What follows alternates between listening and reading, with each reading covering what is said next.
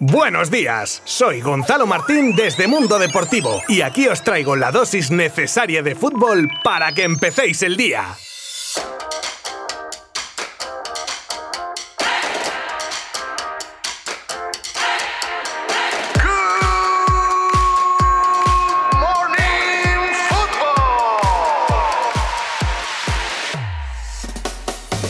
El positivo por COVID de Busquets activa el plan B de Luis Enrique. Era algo que podía pasar. Obviamente los futbolistas no están libres de este coronavirus que está cambiando nuestras vidas. Y el positivo de Sergio Busquets casi a las puertas de la Eurocopa preocupa, y mucho en el seno de la Roja. Se ha llegado a decir que si se diese un brote masivo peligraría su participación en el torneo. También ha habido polémica sobre una posible vacunación del combinado nacional. Vamos, que está siendo todo un poco caos. Lo que sí que ha provocado esta situación, a pesar de que en los últimos test los jugadores de la selección han dado negativo es la creación de una burbuja paralela de jugadores que pudieran estar disponibles en caso de necesidad. Los elegidos han sido Carlos Soler, Rodrigo Moreno, Pablo Fornals, Bryce Méndez y Raúl Albiol. Para mí con un mérito increíble la disponibilidad de los cinco teniendo en cuenta que están, digámoslo así, por siaca. Vamos, que han dejado sus vacaciones para ayudar a la selección y eso es digno de admirar. Se entrenarán en horarios diferentes y en cualquier caso no se mezclarán con los convocados. Mucho ánimo a todos.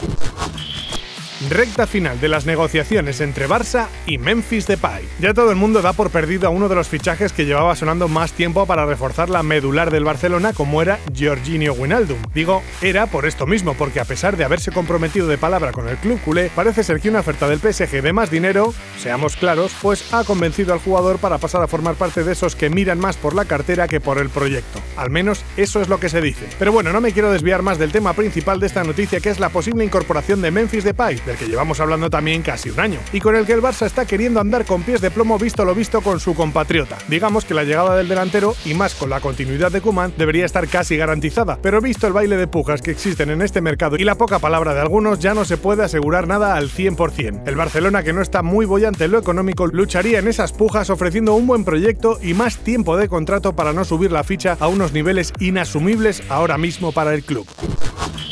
Pep Guardiola avala a Kuman y los fichajes del Barça. El filósofo, como le llamaba Ibrahimovic, ha contestado a varias preguntas que se le han hecho durante el torneo de golf de futbolistas en Mallorca. Una de ellas hacía referencia a dos jugadores este año sus órdenes y ahora en la disciplina azulgrana como son el Kun Agüero y Eric García tildando al primero de goleador y viendo un gran futuro al segundo del que dijo que será uno de los capitanes del Barça de los próximos años. También habló de Kuman y avaló su trabajo y dijo que se merece un segundo año en el club y que lo pueda disfrutar con público en las gradas. Según Pep, el segundo año es mejor que el primero. A ver si es verdad en esta ocasión.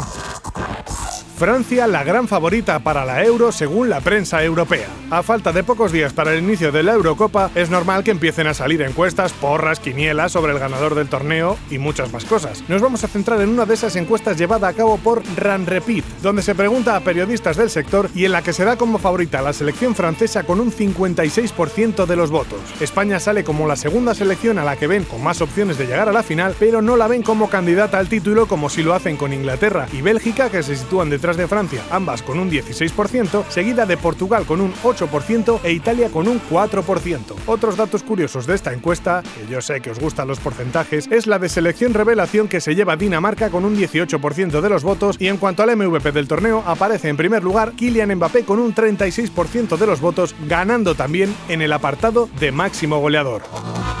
La camiseta de Ucrania levanta ampollas en Rusia. La selección ucraniana de fútbol ha presentado su nueva camiseta para la Eurocopa y madre mía la que se ha liado en Rusia con la camiseta en cuestión. Resulta que las equipaciones aparecen un dibujo de un mapa de Ucrania en el que está incorporada la península de Crimea y a Putin, vamos, seguro que se le ha reventado alguna vena del cuello al verlo. Tanto Rusia como Ucrania mantienen una pugna por dicha península anexionada a Rusia en 2014 pero reconocida como ucraniana a nivel internacional. Además desde Rusia ven como una provocación las frases escritas en las camisetas como Gloria a Ucrania y Gloria a los héroes, reconocidas como un saludo militar oficial. De momento Rusia le ha pedido a la UEFA que tome cartas en el asunto y que les hagan retirar las camisetas. Esperaremos acontecimientos. Hasta mañana.